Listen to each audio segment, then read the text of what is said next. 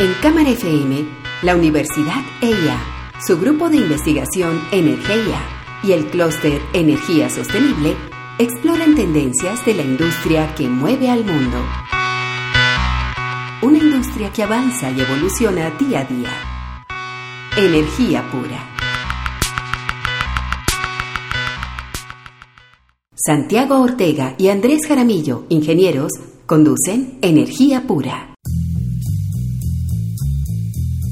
Hoy queremos tratar un tema interesante porque en los últimos días algún medio de comunicación empezó a alertar o tenía un artículo que alertaba sobre una aparente posibilidad de desabastecimiento energético en un periodo entre el año 2021 y 2022. Un desabastecimiento energético eh, hoy no lo vemos tan claro, los embalses hoy están muy bien, están cerca del 60% o superior, con unos aportes hidrológicos interesantes, pero quisimos darle como una mirada a estos elementos que pudieran configurar una tormenta perfecta que lleve a un desabastecimiento. Santiago, ¿qué elementos y por qué decimos que esto se pudiera llegar a configurar en algún momento? Pues Andrés, el sector eléctrico colombiano los últimos 20 años ha venido expandiéndose de tal manera para evitar los apagones y los desabastecimientos y tiene una serie de mecanismos como el cargo por confiabilidad que hemos conversado, que es digamos la existencia de estas grandes plantas, precisamente para tener energía que supla en, en esos momentos. Pero nosotros en el pasado hemos tenido tormentas perfectas. En el 2016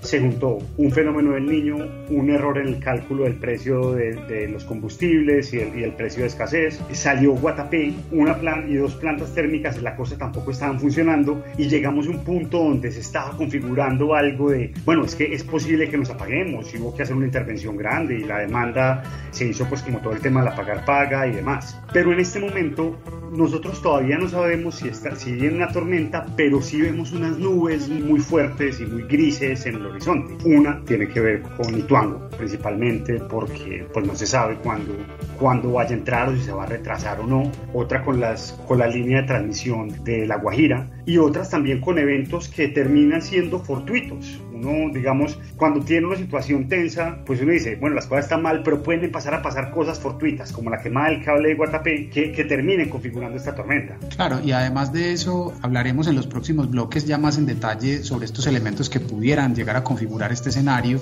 y queremos hacer también una, una reflexión acerca del manejo de la información y el uso eh, político o mediático que se le puede dar a un tema tan técnico como este y que tiene evidentemente muchos intereses. Entonces queremos también pues, hacer esta, esta nota acerca de lo que viene, de lo que posiblemente puede ser y qué tipo de escenarios se pudieran llegar a configurar.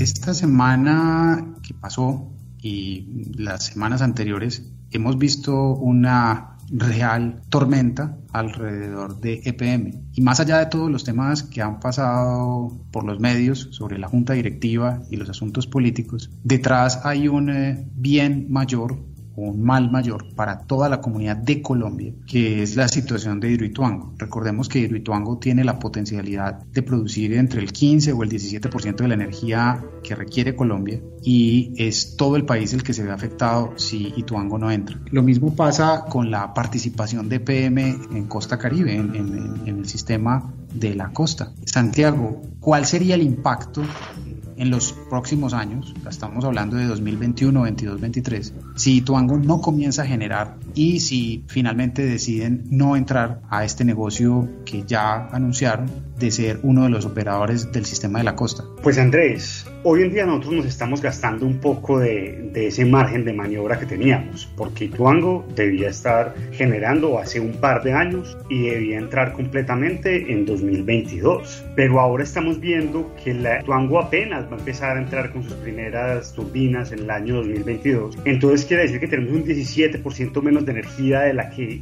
de la que estábamos esperando y la queríamos a tener. Además, con todo lo que está pasando, hay una incertidumbre muy grande sobre qué va a pasar con el avance del proyecto. Los contratistas tienen, tienen sus contratos hasta el 31 de diciembre de este año, pero con una sombra de demanda y de lucha frontal entre el alcalde y demás, no se sabe si ellos efectivamente van a continuar y eso qué efectos pueda tener en el proyecto. Y con el tema Ituango yo hablaba con unos colegas en estos días y, hombre, efectivamente, que caiga el que tenga que caer, el que tenga responsabilidades, pero lo único que no puede caer es el proyecto. Porque si Ituango no se termina, no va a haber una forma efectiva de controlar el río Cauca. Vamos a condenar a estas, estas poblaciones aguas abajo a una incertidumbre y un riesgo. Y al resto del país también a ver, hombre, nosotros habíamos metido todas las, todos los huevos en la misma canasta con el Ituango diciendo, esto nos va a suplir de energía, pero si Ituango no entra, nos va a tocar empezar a suplir energía en muchas otras partes. A lo que se le suma que podríamos tener apagones y demás. Y si eso lo juntamos con que Caribe Mar de Electricaribe no va a tener un operador como EPM, sino que va a caer en, en una incertidumbre, también vamos a poder tener más gente sin energía. Y eso, pues como lo hemos dicho, eso no se puede permitir. La sociedad actual está basada en la energía y la energía más cara es la que uno no tiene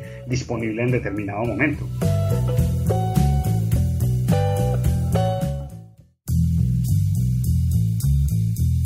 Ante la demora de la entrada de Diruituango, tener, digamos, esta cantidad de energía que no va a entrar, uno podría pensar, bueno, pero es que en este momento va a haber una expansión muy fuerte en energía renovable. Hubo un par de subastas a, a principios del, del, año pasado, que efectivamente vamos a tener algo así como 2.000 megavatios de energía solar y eólica en la Guajira, que van a dar como el 5% de la, de la energía. Entonces uno podría creer que por ese lado iba a estar un poco tranquilo. Pero Andrés, ¿hay algunas nubes de tormenta que estemos viendo con la expansión renovables en, La Guajira. Sí, Santiago, pues primero decir que la firmeza, la energía firme de la que ya hemos hablado de Hidroituango no es comparable a la de plantas solares o eólicas, pero aún, digamos, teniendo una expansión acelerada de estos proyectos que se construyen mucho más rápido, tenemos el tema de las líneas. Las líneas, estos grandes proyectos que son de cientos de megavatios, necesitan unas líneas de transmisión para unir y sacar toda esta energía al sistema interconectado nacional y estas líneas todavía tienen problemas para, para incorporarse. Entonces, recordemos que, por ejemplo, Ituango tuvo que desarrollar unas líneas para conectar la central al sistema interconectado nacional y eso tiene que estar muy bien sincronizado. En Ituango también hubo problemas en ese sentido. Entonces, si las, si las líneas que sacarían esa energía, las colectoras, no entran por algún problema técnico o de licenciamiento o de predios o de consultas previas, que es otro tema importante, la consulta previa es un elemento que une el proyecto con una dimensión social que en Colombia es eh, absolutamente dramática, puesto que las consultas previas en Colombia son de lejos cientos y cientos mayores que en, en el país que le sigue. Entonces, ahí evidentemente hay un riesgo. Entonces hemos hablado de riesgos técnicos, hemos hablado de riesgos de abastecimiento, hemos hablado de riesgos políticos y ahora tenemos una dimensión social como es el tema de las consultas previas. Precisamente ese tema de consultas previas en la línea Cuestecitas, la Loma Colectora, que es la línea que va a conectar todos estos grandes proyectos, el gobierno nacional había planteado varias estrategias, había planteado una especie de, de consulta previa expresa, agrupando comunidades, había hecho unos cambios en el Plan Nacional de Desarrollo, para, para que efectivamente hubiera inversión por parte de los proyectos en, en estas líneas, pero en los días recientes la Procuraduría dijo, no, ustedes no pueden hacer este consulta express, entonces hay que hacer una consulta comunidad por comunidad, porque, pues hombre, la Guajira ha pasado que, que las comunidades les terminan llegando unos megaproyectos que no se imaginan, como fue el caso de Cerrejón. Entonces hay una narrativa que dice que no son muy conscientes de lo que está pasando, pero tener que hacer esto comunidad por comunidad va decididamente a demorar la línea y si demora la línea también demora los proyectos porque de nada sirve tener un proyecto eólico gigantesco que no le pueda entregar la energía a ninguna parte.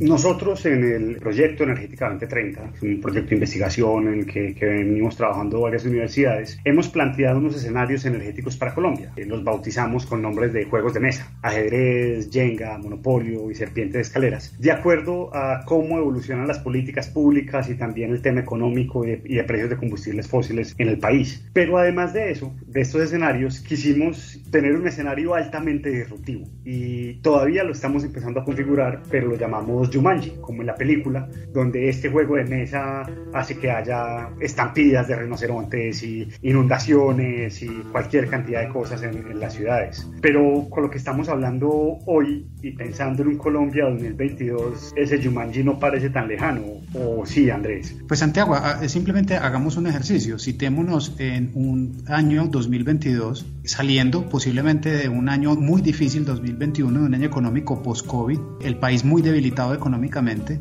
un Ituango que no entra y unos litigios eh, en los que nos enfrascamos en el año 2021, lo que resta del 20 y 21, y una polarización política para esa condiente electoral del año 2022. Si yo hago ese ejercicio mental y me sitúo allá, la verdad es que lo veo muy complejo, un escenario bastante complejo. ¿Por qué? Porque supongamos que hay un evento técnico como estos apagones que sucedieron en la costa para los cuales todavía no sabemos las causas finales de por qué explotaron esos equipos en las subestaciones, que ojalá no pase, ¿cierto? Que ojalá no pase, pero poniendo que, que estos elementos se configuren como lo que hemos llamado ese, ese cisne negro o esa tormenta perfecta que deberá enfrentar el Ministerio de Minas y Energía desde ahora para que no se configuren todas esas cosas. Entonces, realmente están los elementos ahí y hay que empezar a pensar que eso podría llegar a, unirse y, y, haber un aprovechamiento político de, de, un evento, de un posible evento de desabastecimiento por estas situaciones. Tú has hablado en algunos otros medios, Santiago, sobre la vuelta a la ciencia y el manejo de la información. ¿Por, ¿Por, qué es importante en esto? Yo creo que hay un llamado interesante a hacer, ¿no? Claro, claro, por supuesto. Y es, y es importante porque es que hay cosas que están dentro de nuestro control y cosas que no. Si a nosotros nos llega un fenómeno del niño en el año 2021 finales, eso puede ser catastrófico. Pero la forma de atender esto o de prepararnos para esto es toma haciendo las discusiones de la forma más técnica posible, confiando en los científicos, confiando en los técnicos, porque un desabastecimiento es una cosa que no le sirve a nadie y que podría incluso generar unas explosiones sociales muy nocivas para todo el país. Entonces, el llamado en este momento es, hombre, estos temas son muy vendedores, estos temas son de titulares, la gente quiere estar pendiente, quiere ver peleas, quiere ver responsables, quiere, quiere cortar cabezas, pero es importante saber que debemos, por un lado, confiar en las instituciones, por otro lado, también entender los tiempos, a todas las personas que estén metidas en el debate, fundamentarnos en lo importante que es el, el mantener la seguridad energética y pensar que estas cosas de corto plazo pueden palidecer ante lo que necesitamos de hacer de largo plazo, que es transformar nuestro sector energético según los lineamientos de la misión de transformación. Si estamos desconcentrados apagando incendios, no lo vamos a poder hacer.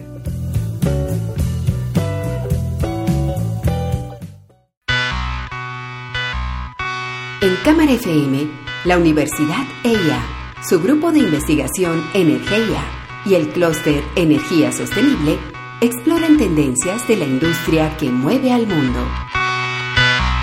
Una industria que avanza y evoluciona día a día. Energía pura.